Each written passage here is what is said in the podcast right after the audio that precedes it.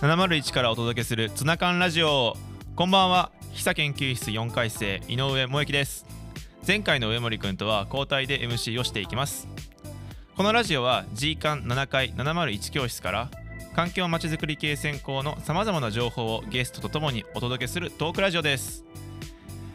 ということでまあやっていくんですけど井上萌樹です。よろしくお願いします、上森くんとはねちょっと、まあ、違う感じのパーソナリティですけど、まあ、上森くんはね真面目なんでまあこうもっとフランクな井上萌樹ということで、まあ、やっていきたいなと思ってるんですけど、まあ、自分の自己紹介をすると、まあ、今さっき言った言った通り久研究室4回生で、えー、まあ自分の好きなことは何かって言われるとサッカーが好きで、まあ、今ちょっとワールドカップやってるんでねいつも通りもう毎日のように寝不足であの4時からの試合を見て今のところ ABEMA がね全試合放送中なんで楽しく全部見てますけどまあ、それを見ながら、まあ、戦術を見たりとかあこの選手今後多分伸びるやろうなとかそういうのを考えるのがものすごい好きですでもう一つ好きなことは、まあ、勉強として、まあ、地理学っていうのが好きで、まあ、地理学に出会ったのは高校4年生の時だったあ高校高校4年生ってなんやねんって話ですけどね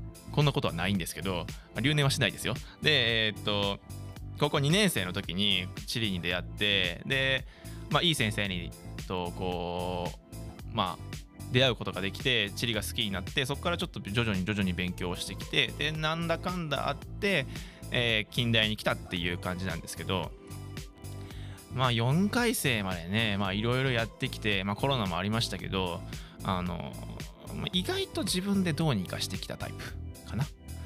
あの興味は地理学地理とかじゃなく地理学以外にもいろいろあってそのパソコンでこうソフトウェア扱ったりとかっていうのをやったりとかしたんで、まあ、もし興味があるよとかっていう人は701来てくれたら、まあ、ちょっと若干はねなんかこういうことをアドバイスしたりとかっていうこともいろんなことをアドバイスしたりっていうことはできるかなと個人的には思ってます。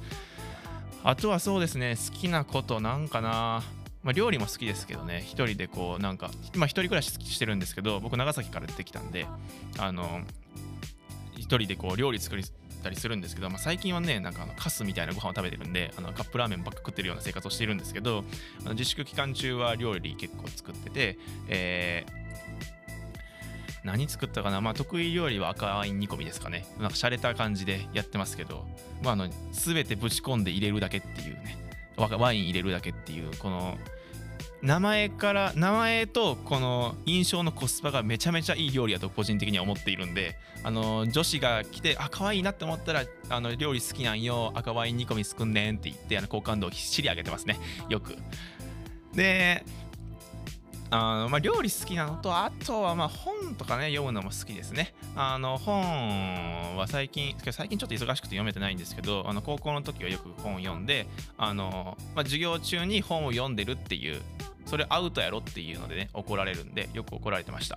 であの国語の先生からはあのお前その本読むなら国語の問題解けって怒られてあの頭をバコって叩かれたっていう今の時代ではアウトのことをあのこう横行しているような高校生活でしたね。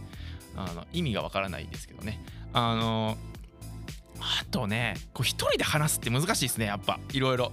このトークっていう僕トークがすごい好きなんですけどなんかいろいろ喋っていく中でなかなかねこう一人でベラベラベラベラとこう喋ってるのはなんかねこう漫談をしてるわけじゃないんだからっていう。けどそう考えると漫才師ってすごいですけどね。あの面白い話を一人でこうガンガンガンガンしていくっていう感じなんでねだから僕らには僕その腕がないかなって思ってる節ですね、まあ、だからこそこういうラジオをしてこうみんなといろいろコミュニケーションをとって面白いことをこう見つけられたらいいかなと、思って、えー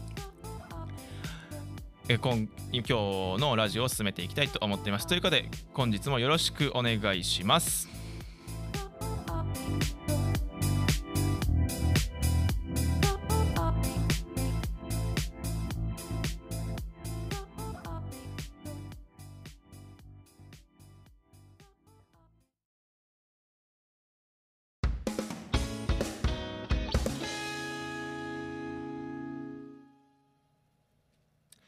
それでは本日のゲストをご紹介します。2回生の山岸さんと我らがエース2回生の広瀬くんです。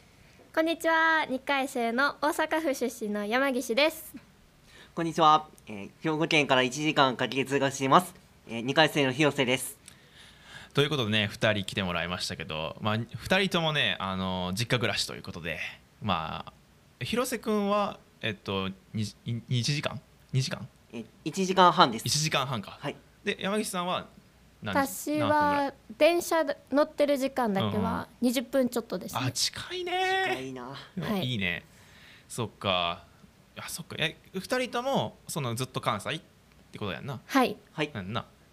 いやだからその関西にいるとねやっぱこう公共交通機関がねやっぱりあのいいなって。僕のね地域はねあのあの最寄りのバスが9時に9時が終電なんであの夜遊びするとかいうそういうものではないっていう感じの地元なんですけど、え大阪ってちょっとあのー、まあ、僕らのイメージからするとなんかちょっと治安悪かったりっていうのがイメージあるんですけど、はいはいはい、えお2人とはどこら辺はちょっとどうなんですかその辺は？まあ私の家の近所はまあちょっとね、うん、家が失っ家を失った方がまあちらほらおられたりみたいなんですかね。広瀬君とかは？僕はそこまで治安が悪いっていうイメージはないですね、僕の町は。あそうなんへえ、はい、いやなんかね大阪ねいろいろ行くとねなんかまあ例えばさこう、えー千えー、千日前とか行くとさこうすごいこうなんやろドヤドヤっぽいというかね。ねいろいろあるけどあの千里ニュータウンとかの方は閑静な住宅街ですしね。なんかねまあいろいろ住んでみたい。けどあの大阪人からとか関西人から見てここに住んでみたいとかっていうのはあるん？私は、まあ、ずっと住みたいとは思わないんですけど、うん、山間部の田園風景の素晴らしい田舎に ちょっと住んでみたいなと思いますかね。なるほどなるほど。広瀬君は？僕は滋賀県の琵琶湖沿いとか、あいいねいいね。ちょっと綺麗やなって。そうね。意外やっぱ二人ともちょっと田舎への憧れっていうのはあるあります。大阪やったら田園風景って難しいね。いやでも私堺市の南区下の方に以前住んでたんですけども車で15分ぐらいいや10分ぐらい行ったらもうね、田園風景が広がるんですよ。えあそうなんや。俺それ全然知らんなそっか。まあけど確かにな。昔からズブズブやし土地は。ああるっちゃあるのかな、はい、けどねそうね。滋賀のとこもねいいね。一回あのえっとコテージかな。別荘のあのなんかリユースみたいなので行ったことがあってあのなんだろうな。みんなで、まあ、近代の友達とあのなんあの一泊2日か2泊 ,2 泊3日であの泊まり込みであの旅行とか行ってその時コテージ借りて琵琶湖の横のコテージ借りてなんかカヌーみんなでしたりとかしてたんだけどね、うん、そういうのをしてだからまあいいよね。なんかそのあのー、まあ、遊ぶ場所がたくさんあるっていうのはね、はい、やっぱいいよね、はい、えちなみに USJ とか行くの？あ一昨日行きました。タイムリーやったね え何何しに行ったおあそ、まあ、遊びに行ったのは間違いない。遊びに行きました。え今何かやってるの？USJ いやクリスマスのあれですね。ツリーが今ドーンと大きく。はい。なるほど。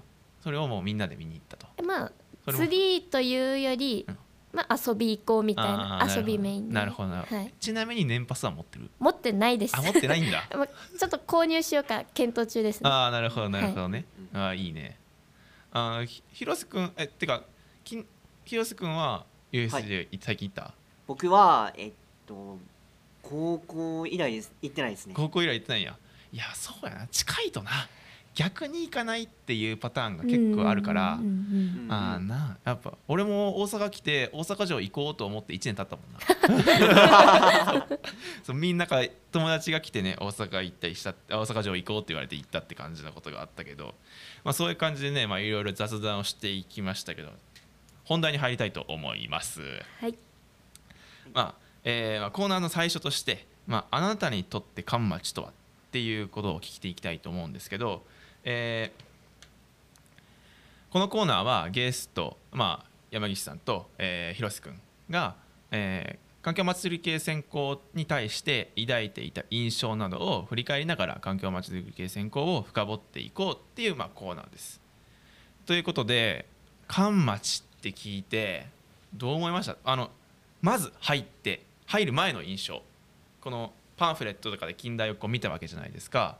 はい、あの、はい、例えばこうまあ 近代なんでこうきらびやかな、はい、あのファッションみたいな感じの雑誌を読んだと思うんですけど あのそれを見て、まあ、どう思ったか。その学部に対してもそうやし近代のイメージとしてどう思ってたかっていうのをまず聞きたいかなと思うんで山岸さんどうぞ最初私は近代全体へのイメージはまず、うん、まあ、とりあえず大きな大学なんだなっていうイメージあって、でまあ受験ってなった時に、まあ、近代のパンフレットを見てあちょっとユーモアがあるな。あすごい。と思って、でまあ奏者のパンフレットを見た時に、うんうん、あなんかこれオールラウンドで就職に役立ちそうだなと思って。あなるほど。就職見たんや結構。そうですね。で次に、まあ、3つの専攻があるって知って関町って見て私地理とかの地図とか風景とか見るのがすごい好きなんですけど、ね関町え絶対面白いやんと思って。なるほどなるほど、ねはい。まあ、街づくりとかそういう仕事を、まあ、将来できたらいいなとか、あそうそういうのはそもそも好きなはいはいはい、思ってたんで、からもう関町行こうと思って。じゃあそれで行くと関町は一択やな。はいはい。広瀬君はどうやった？その近代へのイメージと奏者のと関町のイメージっていうのは、はい、うんと僕はまず近代に対するイメージは、うん、全国のパンフレット見た時に正直言ってあれなんかすごい大学だなって思いました。やっぱり学部とかどんなことをしてるのかなって情報が知りたくてまず全学のやつを読んだんですけどなかなかそう言われなくてちょっと他の大学とかは違う枠にある大学なのかな、まあまあそうね。まあそのパンフレットのねこの何この表紙からこう訴えかけて、私たちこういう感じですみたいな感じでこう訴えかけてくるからね、まあまあ確かにそれはそうやと思うわ。奏者に関してはどう思った？奏者とか環境祭り系専攻やな、に関してはどう思った？まず。奏者に関しては僕進路に正直迷ってて。ああなるほどなるほど。心理も人気あるからね。そうですね、うん、心理というか進路に迷ってて。うん、うん、えー、っと、うん僕のことちょっと振り返った時に、うん、街とかそういう鉄道とか、うん、鉄道の車窓から街の風景とか見るのが好きだなっていうことをちょっと思って、そういうところを勉強できる学部みたいなところあるだろうかって思って、そねその時に学校の資料室で見つけたのが、その奏者なるほどなるほど。でかつ環境まちづくり系専攻のページ見て、あそうやって地図とか使う作るソフトがあったりそういう街のことを学べるだなっていうことをして、うん、あじゃあ僕はこういう学問に向いてこういう場所に向いてるのかなあなるほど、じゃあ2人ともなんかどちらかというと環境とまちづくりって2つに考えた時にまちづくりっていうのは結構大きい感じなのかな、そうですね、ああなるほどなるほど。やっぱねその、まあ、僕自身も、まあ、なんだろうな環境まちづくりって分けられた時にどっちが好きって言われるとどっちも好きやったなとは思うしなんか何とも言えへん。なんかこうそもそもね第一志望ではなかったからなんかふわっとした感じで選んじゃったんやけどあのまあそうやな。けど2人はもうはっきりしてまちづくりっていうか、まあ、環境のこと環境っていうかその都市の街のことが気になるっていう感じやな。はい。はい、でじゃあここから今2年間やってきたわけや、はいはい、まあちょっとコロナでコロナもあっていろいろ難しかった部分もあったと思うけど、入ってみて授業を受けてどう思った？その気持ちへのなんか気持ちっていうかこう、えー、印象への変化ってあった？私はまあまず大学っていうのが、まあ、そもそもあまり分かってなかったんですけどまあ、1年生の間は、まあ、共通教養科目ばっかりで2年生になってからちょっと専門的な科目が増えて。私が特に、まあ、まだ2年の後期の途中ですけど、うん、一番面白いなって思ったのが都市地域計画論1あー。この授業がめちゃくちゃ面白かったですね。あなるほど。ほうほうほうほうほうほう。もうなんかもうまあまああの木曜一元っていうこともあってちょっと居眠りしちゃう時もままあまあったっちゃったんですけどももう久先生の言うこと聞いてえー、あああそうなんや。あここの地名ってそういう由来なんやとかうん。思いながらずっと聞いてましたうね。ん。なるほどね、はい。あそのやっぱ都市地域計画論はね結構やっぱなんだろう学校では習わないし、はいはいはい。大学に来てまあ難しい言い方をすると体系的にああいうものをちゃんと学ぶっていうのは、まあ、初めてやろうから、はいはいはい。あ俺も俺自身もまずその、えー、パン教の時からあるポスト近代はいはいはい。からずっとひあの久先生が好きで、まあ、久ゼミにいたんだけど、はい。行ったことになったんだけど確かにあの授業はねもう猛烈に面白い。もう一番この学部で推してる授業かもしれない、うん。このポスキンから、えー都市地域計画論がね、はいはい。そう。広瀬君はその入ってどう思った、入って、うんちなみに印象は変わった、印象はちょっと変わって、うん。やっぱり環境とかまちづくり系専攻っていうから、うん。そういうところに一極集中してるというかそこの専門性を高めていくのかなうん。と思ったんですが、意外に情報リテラシー演習とかうん。そういう場面で、うん。あデザインのことをやったりとか、うん。そういうパソコンのソフトウェアとかの使い方とか、うん。うん。うんそういうことをやってあこういうこともやるんだなっていうああなるほどなるほど。こともことを考えました。うん。なるほどね。そうやな。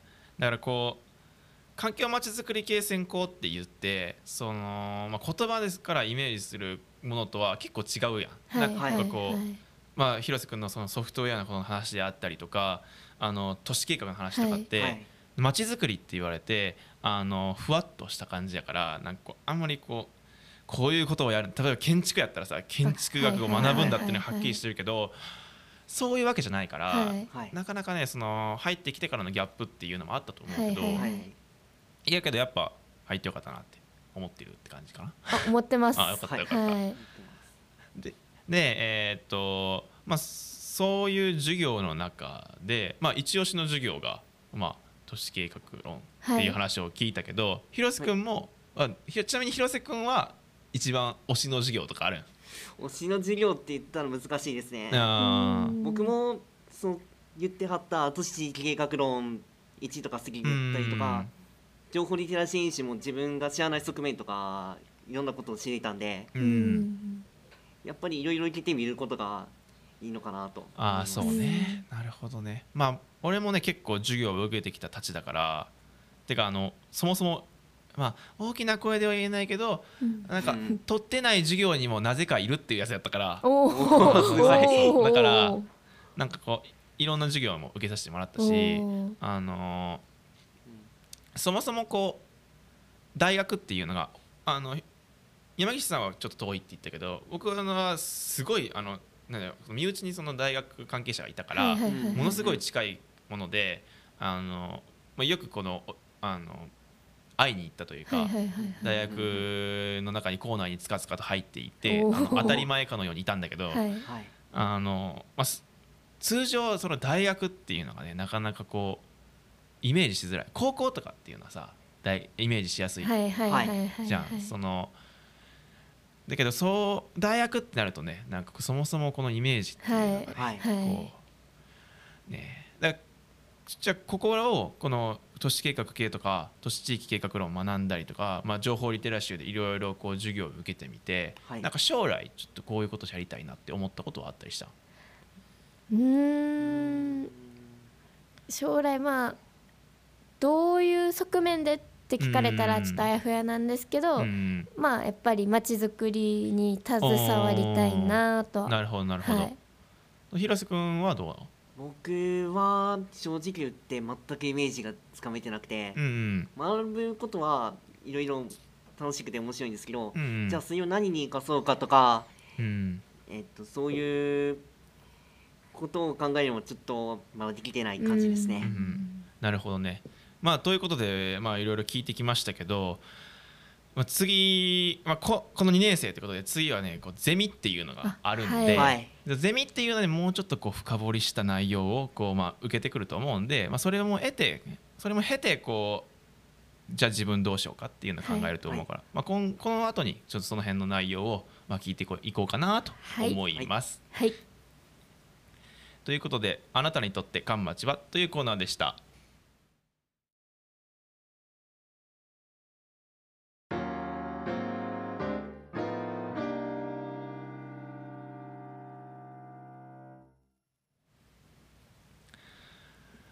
えー先ほどのコーナーでは、えーまあ、近畿大学のイメージそして環境まちづくり系のイメージっていうのを聞いてきて、まあ、将来どうしたいかっていう話も少ししたんですけど次のコーナーでは、えーまあ、2年生ということもあって、えーゼミ配属説明会直前研究室相談会コーナーというのを行いたいと思います。このコーナーでは今週から始まる、えー研究室配属説明会に向けて2年生の気になることやこれは気をつけておいた方がいい。あ気気をつけて聞いた方がいい情報などを共有していくコーナーです。ということでゼミ配属難しいですよね、はい。難しいですよね。そりゃ難しいですよ、はい。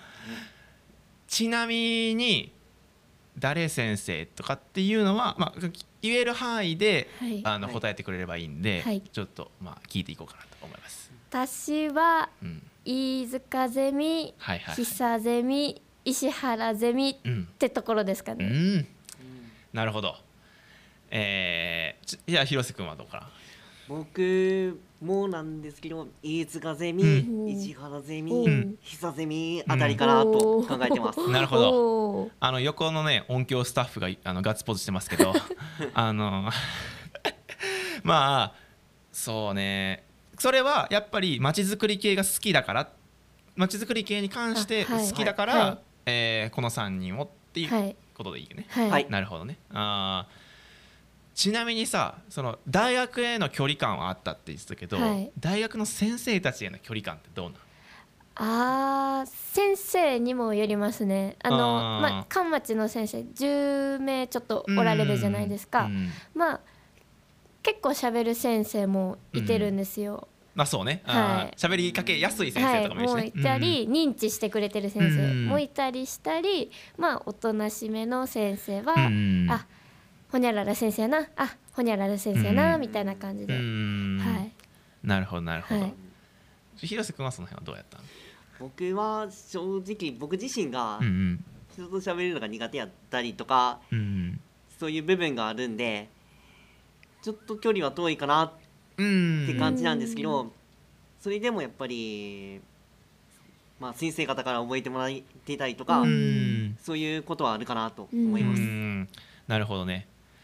いやそうね。先生ってね結構難しいよね、はいなんかまあ、はい。あの教えられる教えるっていう立場の上まあそのそういう関係性が生まれてしまうから、い。なかなか距離感っていうのは生まれない場合もあるんだけどその例えばその今行きたい、まあ、先生のことを3人挙げてくれたけど、はい。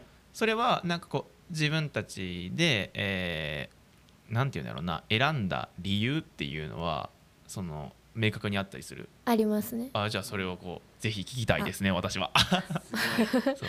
まず飯塚ゼミは、うん。まあ飯塚先生からは授業ではあの GIS はいはいはい、につはいいてを主にまあ教えてもらってるけどあの先輩方から飯塚先生は、まあ、GIS のイメージが強いけどそういうなんだろうあの意外と歴史系が多かったりとかっていうのを聞いて私そういうなんでしょう土地の履歴とかうんそういうのもすごい好きなんですよね。からあー飯塚先生面白そうと思って、まあそうね、はい。そんな文脈でいくとそうやな、はい。うん。あ他の先生は後で聞こうか。じゃああわかりま広した。瀬君 じゃあある。僕は正直、うん。その先生方の授業を受けてみて、うん。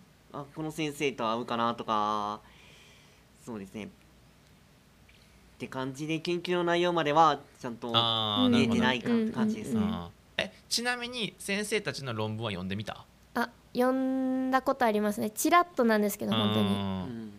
そうね。まあ多分あの僕からなんかまあ4年生からえー、4年生までやってきて、まあ、いろいろゼミのこととか、まあ、他のゼミの先生とかいろいろ見た感じだと、はい、論文っていう媒体が多分一番その先生を表している。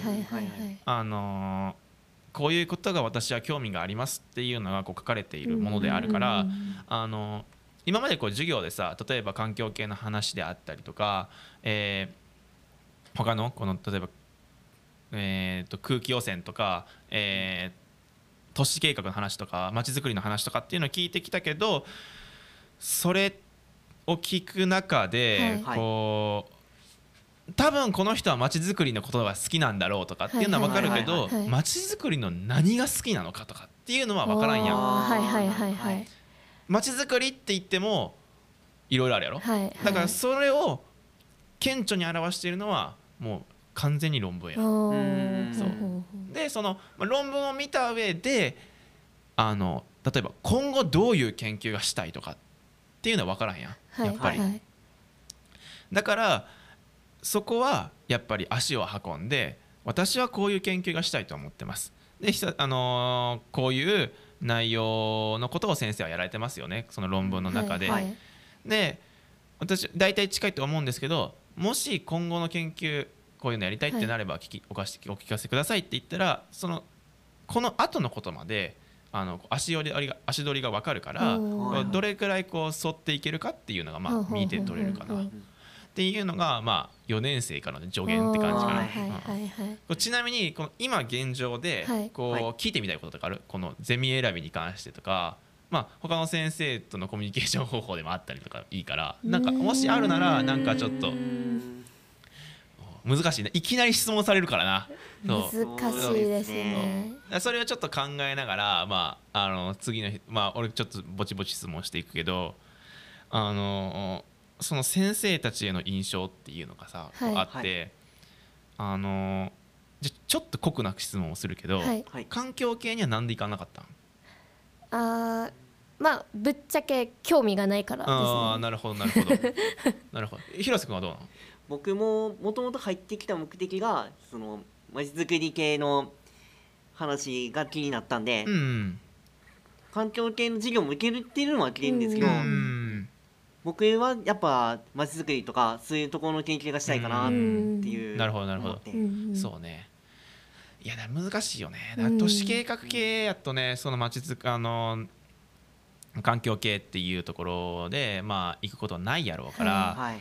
まあ、難しい、まあ、一応その環境系の話をするのであれば、まあ、一応もしかしたらっていうテーマ含めてね、はい、それをするのであれば、まあ、なんか今西先生とか中田先生、はい、まあ、今西先生はどちらかというと草花とか、ね、はい、専門家や、で、えー、中田先生はエアロゾル、まあ、空気のこと、大気汚染のこと。でそれをこう、えー、中田先生はそのえー、大気汚染の分分、えー、研究とかやけどそれをこう上から人工衛星で見たりするのがどち、えー、っと安本先生っていうイメージ。そういうイメージで、まあ、いたらいいかなと思って。てで、まあ、石原先生とかはねもう、まあ、経歴からして、あの露骨に都市計画っていうのが分かるかなとは思うね。そうね。で、まあ、よくゼミでこう、でそもそもゼミってどんな感じでイメージしてるっていうのがあって、はい、そのまあ、まあ、さっきその大学どういうイメージ、はい、どういうイメージって聞いてきたけどゼミってどんな感じでイメージしてる今？いやもうゼミっていうワードこそ、うん、大学っていうワードよりも何って感じだったんですよ、うん、高校生の時は。まあ大学入ってあなるほどね。あこうやって研究して論文書いて先生に見てもらってあこれがゼミで論文を書くっていうことかみたいな感じで。そうね、はい、まあそうやな。広瀬君はゼミに対してどう思ってたゼミに対して僕自身正直イメージちゃんとつかめてなくて別れてその先生からいろんな話とかを聞いてそう,、ね、そうやって最終的に卒業研究っていう形になっていくのかなというイメージですね。まあ、今俺僕自身があの論文を書いてはいるん、うん。書いてるっていうかまあ基本的にもう大体できてるっていう状態なんだけど、うん。えーまあ、簡単に言ったらまあ論文指導よね。やっぱり。そのメインは。は。いでその論文をあのー書いていく上でこう予備の知識こう準備運動が必要なわけ。いきなりまああの登山するにしろバドミントンにするにしろ、はいはい。あの準備運動が必要なわけだから、はいえーその準備運動としてこあのーこういう内容をしていくならこういうことを勉強しておいた方がいいですよっていうのがまずそのゼミの最初の方で言われてるっていうのがまあはい基本的に大体のそのゼミでは多くて、うん。その次にやられるのがじゃああなたたちが興味があることなんですかっていう話になるんよ。でやっぱり興味がないことに関して研究するのって辛いんよ。はいはいはい。そのまずこの心が持たない、はい。はいはい。なんでやこんなことやらなあかんねんみたいな、はい。こんな全然興味ないのにってなるから、はい。やっぱ一番興味があることを、えー研究していくっていうのがあって、まあ、そこで一番悩むのが仮説の立て方っていうのがこうはいはいはい。あのまあ、横にいる大学院生がめちゃめちゃうなずいてますけど、あのーそういうのがね結構難しかったり。で、えー仮説の立て方に関しては教えてくれないんよ先生たちが。あはいはいはいはい。結構ね。だからそこら辺はあの論文を読んだ本数が結構影響してくるんじゃないかなっていうのは個人的に考えてる部分かな。まああのまあ、広瀬君も山岸ちゃんもこう研究者にはなりたいっていうのはタイプではないだろうから、はいはい何ともは言えないけどけどその仮説を立つ立たせるっていう時に入った時に困ちょっと困るんよね。はいはいはいであのー多分都市計画に関しての論文をよ読んだことあるそもそも。2人とも。まあ、全部をうん。論文まるまる全部をとは読んだことないんですけど、最初の冒頭とかをあちらーなるほど読んでうん。あとさーって流し見みたいな。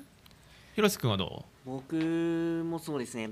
課題でちょっとあって論文調べてうああなるほどね。ぐらいですあー。いやそうよね。だからその論ゼミにもそうやし、はい。その論文もそうやし、はい。やっぱ距離があるんよね。うんそう。だからその距離っていうのをちょっとちょっとずつ2年生のうちに縮めていった方がはい。スタート、はい。スタートダッシュは決めれると思う。はいはいはい。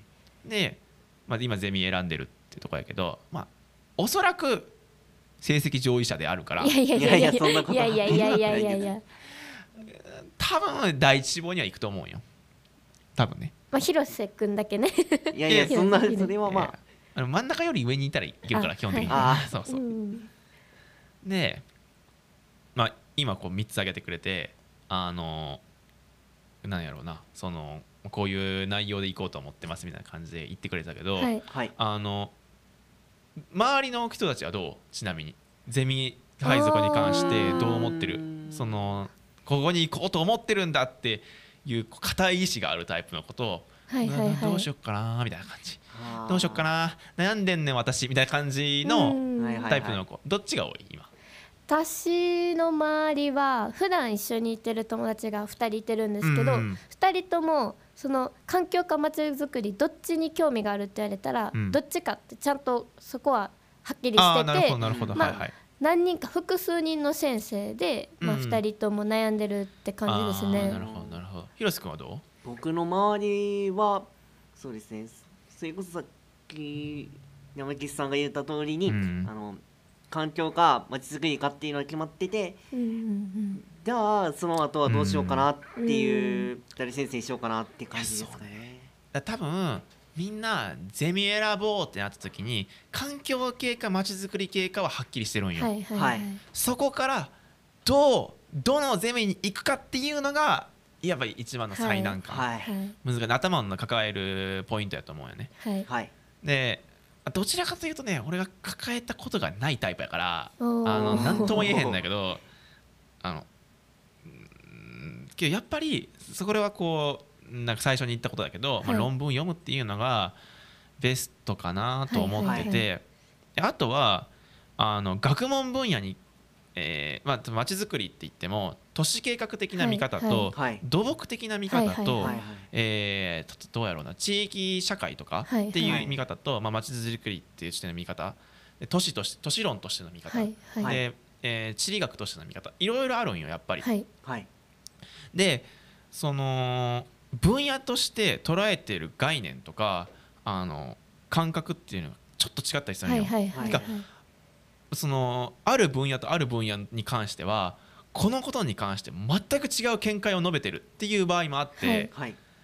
あのそこで結構苦しむはいはいははい。い場合があるのよ。これは評価そっちここでは評価されるんだけどこっちでは評価されないみたいな、っうーん。んていうことがあるからそこら辺もちょっと見てた方がいいかな。はいはいはい。ただそれに関しては分かんないと思う。あのうん。今2年生の段階で論文をいくら読んでもそこをこうパッと認識できる人。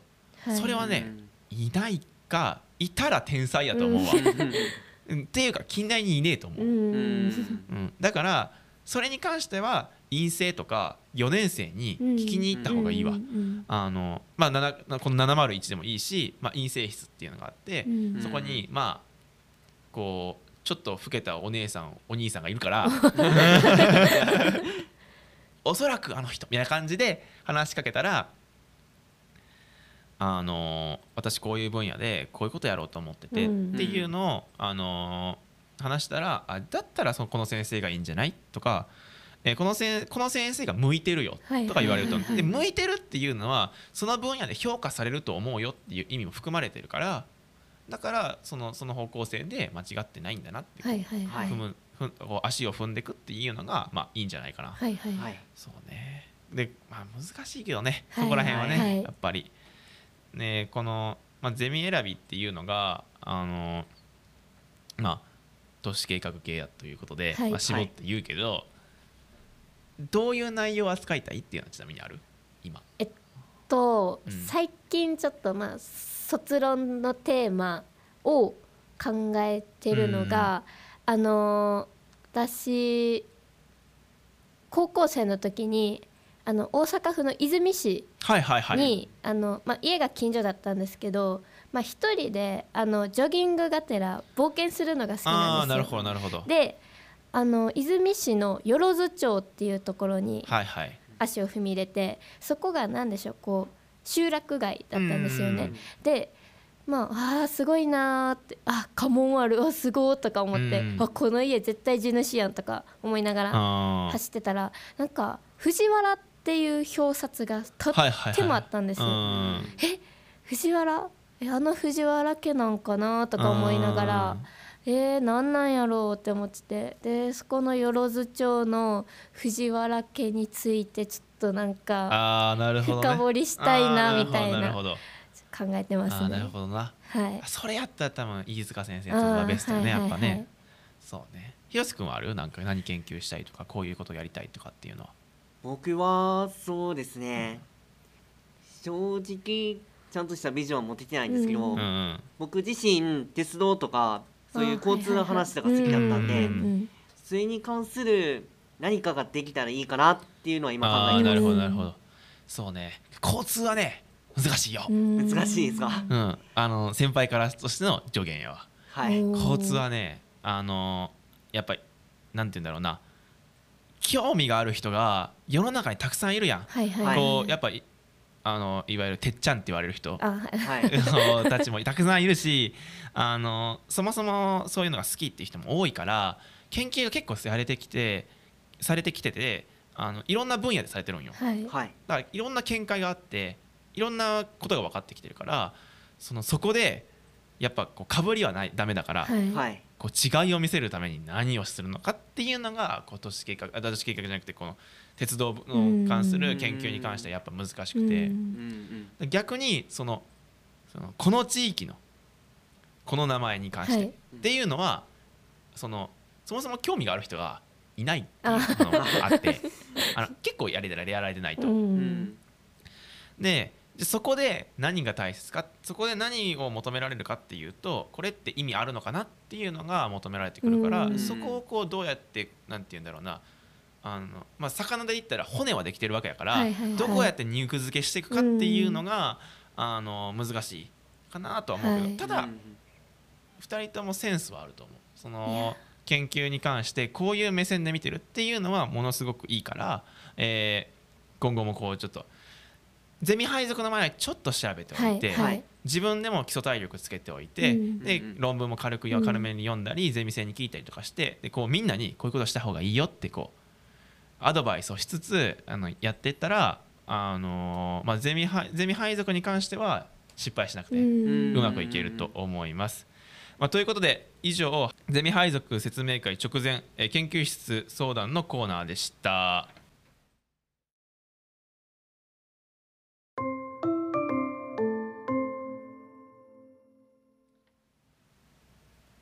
続いてのコーナーは「先輩私不安なんです」っていうコーナーです。えーそれえーこのコーナーでは、えーえー環境祭り系専攻の、えー学生が先輩に日々誰に話しているかわからん話していいかわからない悩みや不安を701の手によって解決しようというお便りコーナーです。ということではい。はい。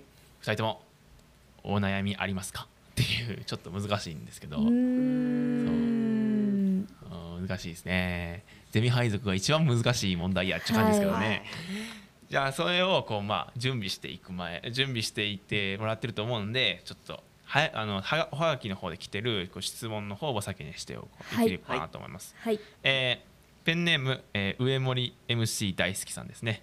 あのー悔しいですね。悔しいです、えークリスマスも間近ですがサンタさんには何をお願いしますか？私は物欲がなく何をお願いしようかま困ってます。ということで、はい。まあ、12月ですね、はい。クリスマスですね。はい。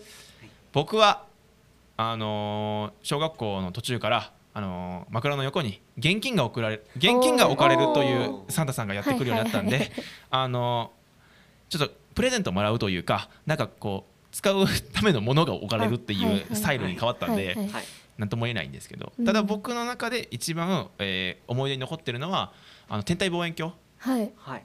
を大きなて1メートル20センチぐらいある大きな天体望遠鏡かがこうある、ね、クリスマスの日にこう届けられてて、はい。それをもうずっと見てましたね。おうんおそれが結構僕途中まで宇宙飛行士になりたかったんですけどすごくこう興,、えー興味をそそられるような体験。だからものすごくこう一番いい贈り物やったなと思ってるんですけどこう2人はこのまあ質問も踏まえてはい。はい。こう印象に残ってるプレゼントありますか？サンタさんの。うーん。なんか私、うん。ちっちゃい時にあれ何だったかな？キックボードですかね。ああはいはいありますね。キックボードがうんなん。か一時期流行ってて私うん。それ欲しいって言ってうん。でまあ寝てたんですよね、うん。でサンタさん来やんかなって思って目を開けてたんですよ、うん。そしたらなんかよく見るあのサンタさんのあの像、ああのうん赤い格好に白いひげの生えた、うん。あれが見えたんですよ。いたんですよ。すごい。ねそれはね。え？と思って。え？俺は。いてる？と思って。うん。まあでも、まあ、ちっちゃい時もまあなんでしょうちっちゃいなりにいや一晩であもう世界中の子供の家に届けるなんて無理やろとは思ってたんで、まあ、信じてはなかったんですけどうん。その時は見えたんでーうんなるほどな。ちょっと嬉しかったですね。プレゼントよりも思い出がねはいはい重かったっていう話ですね。ね広瀬君はありますか？僕は正直クリスマスに関してはなんか印象に残っていることがなくて。ああはいはいはいはい。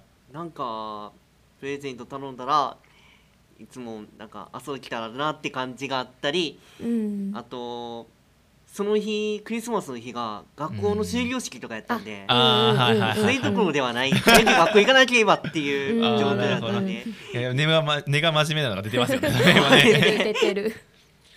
なるほどねまあということでねまあねこう印象にね残るプレゼント。まあプレゼントじゃなくて、まあ、思い出っていうのもね含めてサンタさんに届けてもらったらいいかなと思いますね、やっぱ。さあ次の、えー質問です、えー特急サザンさんです。次は、えー寒くて布団から出られません。最近あった温まるほっこりするエピソードを教えてくださいということでね。難しい質問ですよやっぱう。り、ほっこりするエピソードですね。ないんですよね。うん。うんはっきりねうん。きり。うん。ほっこりするエピソード。まあ僕バイトであのちっちゃい子供のこう、はいはい。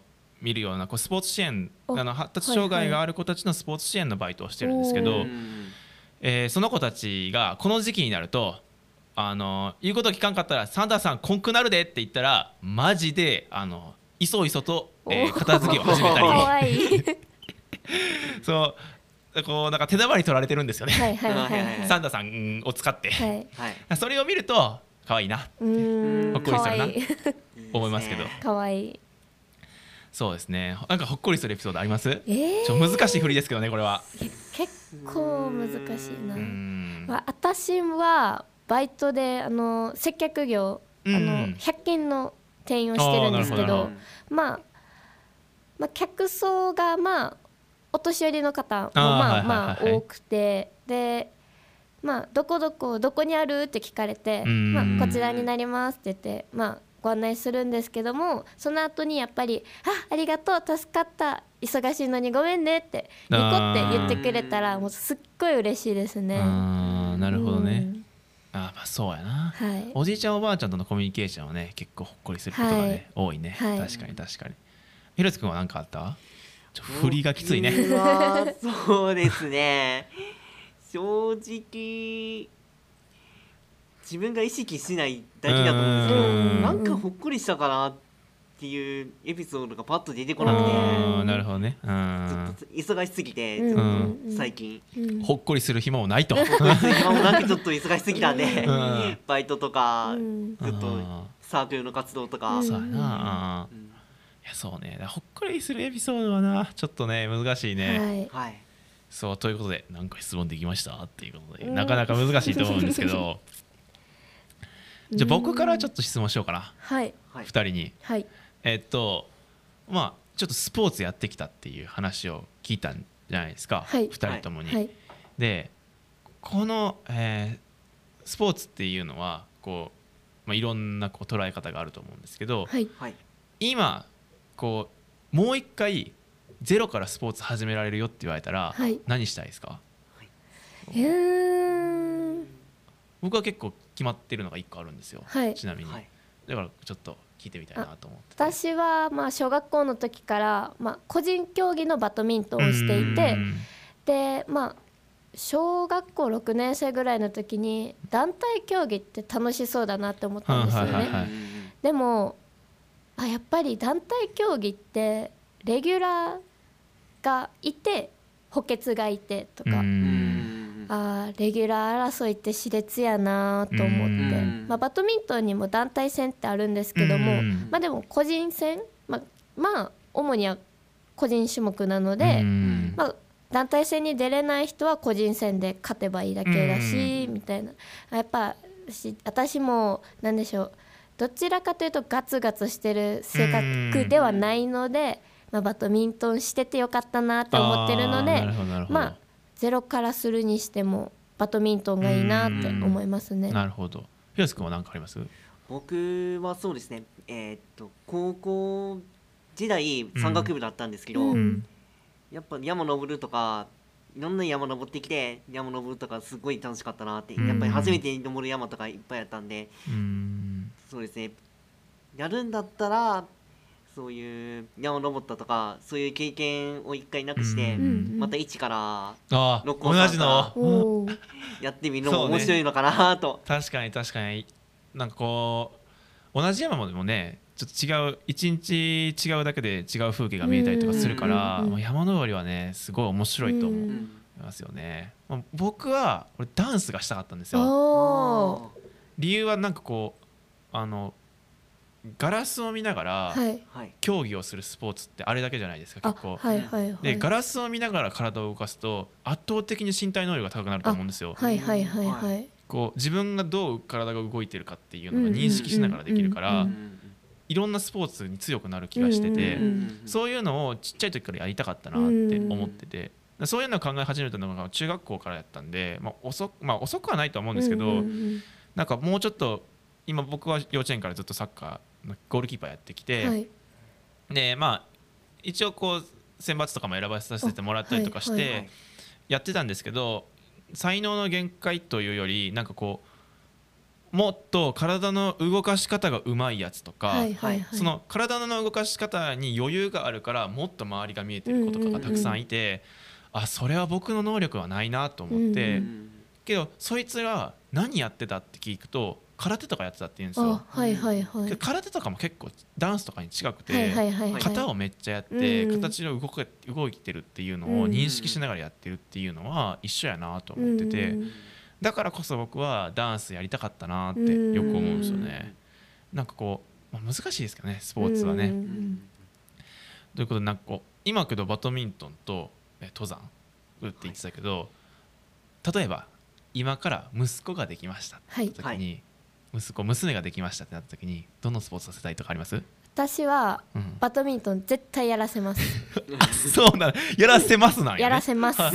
もうはい理由は私がこんなに青春時代をかけうんて日々辛いをお辛い思いをしてきたのに我が子がその思いをしないっていうのは許せないですね。なるほど。はい。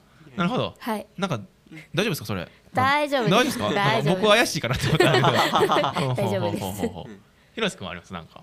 僕は正直ないですけど、うん僕球技とか下手くそやったりとか、うん。ちゃんとやれてなかったんで、うん。うん。まあ、子供がやりたいって言ったらですけど、ん。そういうサッカーとかうん。野球とかの球技はちょっとやらせてみてもいいのかなとは思います。そうね。確かにね。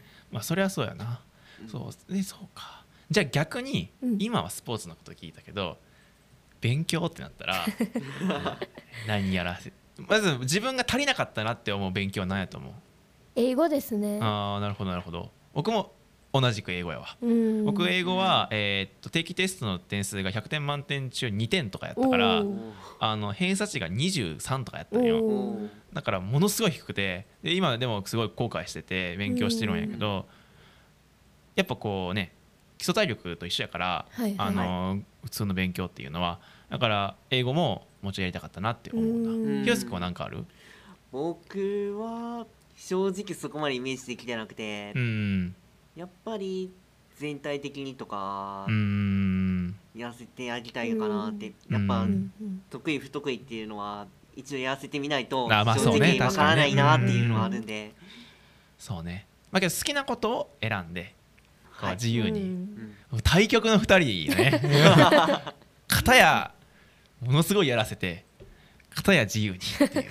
そう。難しいけどねやっぱはねい、だけどやっぱバドミントンは同じ経験をさせたいんや、はい。なんかえ僕の友達はこうやってさせられたから絶対にせえへんってタイプやね、はいはいはいはいはい。自由に。はいはいはい。はそのまあ剣道部やったけどその子は、はいはいはいはい。そうじゃないんや同じ経験をさせるっていう感じなんや、はい。てか強くなってほしいですね。ああなるほど。なんか私が見れなかった景色を見てほしいああなるほどなるほど、はい。へええちなみにスポーツで限界を感じたことってあります、僕は中学校の選抜で、はい。そのものすごい、えー高校あ中あ中学校の子たちと、えーまあ、やった時試合を、い。練習試合やった時に、はい。まあまあやれると思ってて、はい選抜で選ばれてたんでなんだかんだいけると思ったんですけど、はい確か7-0とかで負けたんですよ。うん。であせこれは無理やなと思って、まあ、挫折というかこの道は無理やなと思ってうん。他の他のサッカーの関わり方をしていこうと思ったんですけど、うん。あります？なんかそういうバドミントンとか、まあ、登山っていうのでその1個前の剣道とかの時にねあのなんかあったらと思ったんですけど、うん。私あの自分で言うのもなんですけど、うん中学生の時にうん中学生の中で一番大きい全中、うん全国中学生バドミントン大会で、の団体戦で準優勝したんですよ。え全国でですよね？はいあすごいですねでそね。その時に何でしょう最初はいやー全中でそんなん無理無理とか思ってたんですけどうん試合をしてるうちにアドレナリンが出てもはい。限界を感じなかったですねうん決勝ではちょっとあの負けちゃったんですけど、ううんん。まあそこまで言っただけすごいはいすごい。自分ってできるんやってああなるほどね。思いましたね。あー。どちらかというとずっとポジティブはいな感じ。はい。広瀬君は何かある？挫折というか。挫折というかスポーツの限界というか、そうですね。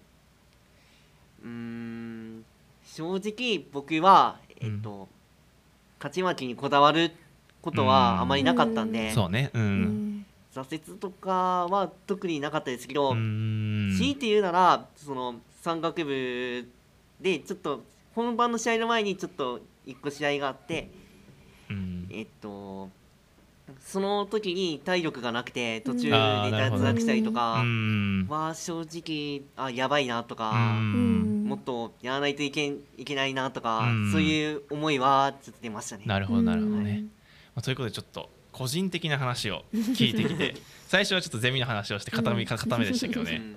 ということで、えー以上で、えー先輩私不安なんです」を終わりたいと思います。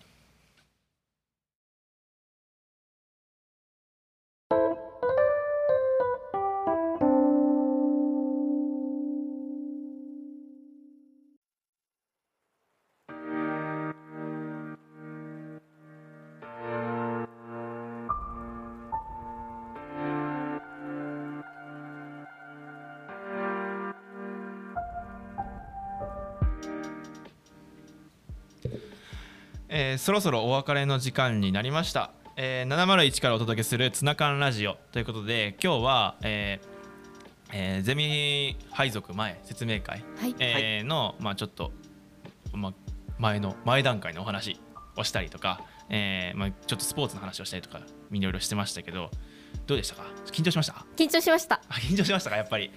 そうねやっぱこうマイクを向けられるとね、はい。結構来るもんがありますよね、はい。やっぱねいろいろねであ今後ねこのゼミ配属に関してはもうちょっとこう話していきたいと思ってて、まあ、僕はい。自身もゼミやりやりながらゼミ配属するときにうんあのまあ、行きたかった先生がいたんですけど、はい。辞めちゃったんで、てかいきなり辞めると言われたんであの久ゼミになったっていう経緯があるんですけど、はいはいはいそういうのをもうちょい早く知りたかったなっていうのは思ってるんで、まあ、みんなにこうゼミのイメージであったりとかゼミ配属前にどういうことをしたらいいかっていうのを、まあ、今後も喋っていきたいかなと思ってます。はい。ということで、はい。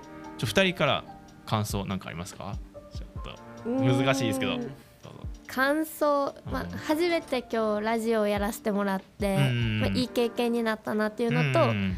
まあ井上先輩からあの論文を読むとかいろんなアドバイスいただけてよかったなって思ったのとあとあと私井上さんを初めて見た時すっごい怖い方だと思ってたんですよね。あのまあ、どちらかというとお目目大きくて目力ある方じゃないですか、だからあ絶対怖い人やと思ってたんですけどうん。あのすごいコミュニケーション能力が高くてうん。いい方だなと思いました、うんありがとう。はい。ありがとう。コミュニケーション能力が高いというかずっと喋ってるだけなんですよね いやいやいやいや。そうそうそう。そういうことで。えー、あ広瀬君は何かある？僕はそうですね。やっぱり普段ラジオとかそういうことは絶対やる機会ないんで、うん。まあそうね、うん。まあ、やってみて楽しかったのとそうですね。自分とかもっと深く、うんそのゼミ配属とか今後の研究テーマについてうん。考えないといけないなっていうのは改めて思いました、まあそうね、うんうん。まあ今の時点で考えるのはすごく難しいけどまあここからあと2年間そこに入らなくちゃいけないって考えると、まあゆっくり、まあ、1日2日でいいからうん。考える時間を作ってもいいのかなと、まあ、個人的には思いますね。なんかはい。いろいろ難しいけどね。はい、はい。そう。なんそう自分でこう選択するっていう機会がまあ人生の中では何個かあるけど、はい。まあ、その中の一つだと、まあ、個はい。人的には思ってるから、まあ、高校も自分で選んだかな、まあ、大学も自分で選んできたと思うんだけど、うんそこの中でもまあ予期せぬ選択の一つだと思うから、えーまあ、頑張ってほしいっていう感じかな。頑張ってほしいというかちょっと真面目に考えたらどうかいっていう、はい。はい。あの感じかな。ってことですね。まあ、またこんな将来の不安とかがあったらぜひぜひはい。はい。701に遊びに来て、あのまあ、陰性の人もね人もね喋りたいタイプなんで。はい。はい。あの 陰性の人はあの萌え井上萌樹よりも、えー顔が優しくてうん。喋りやすくて協調性があります。うん。井上萌樹は顔も怖くて、えー服装も怖くてあのずっと喋ってるんで、うん。あの人としてはクズだと自分では思ううん。認識してるんであまり向かないかもしれませんですね。山岸ちゃんと広瀬君もすごく喋りやすい感じであの柔らかいオーラが出てるんで そう。ぜひちょっと見かけたらラジオ出てたねとか一言言ってくれたら嬉しいんじゃないかなと思います。ということで、えーえー今回のコーナーは終わりたいと思うんですけど、え次回の、えー先輩私不安なんです」のコーナーの、えー質問がある人はどしどし、えー送っといて送ってくれれば幸いです、えーもう一つ、えーこのラジオではえー CM を募集してます、えージングルの間などに、えー流す CM になるのでまあもしよければこういう活動してるんですとか、えーこういう企画があるんでとかこういうイベントあるんでとかっていうのを、えーもしある人がいたらあのーえーどしどし応募してきてください。多分受注ハック採用されます。そのなんかこうやばいことを喋ってない限りは大丈夫だと思うんで、えーぜひ応募してみてください。ということで、えー山岸さん、えー、広瀬君今日は本当にありがとうございました。ありがとうございました。したまあゼミ配属いろいろ大変やと思いますけどたくさん悩んでください。はい。はい。でたくさん悩んでわかんねえと思ったらその時はぜひ701に来てください、はい。はい。先輩たちが満面の笑みで答えてくれるので。そうです。で多分自分のゼミいいよって言われるかもしれないし自分のゼミには来ない方がいいよと言われるかもしれないですけど まあその辺は楽しみにはい。っていうことで、えー今日楽しかったですか？楽しかったです。あーよかったです。とよいうことで次回の放送まで。さようなら。バイバーバイバーイバイ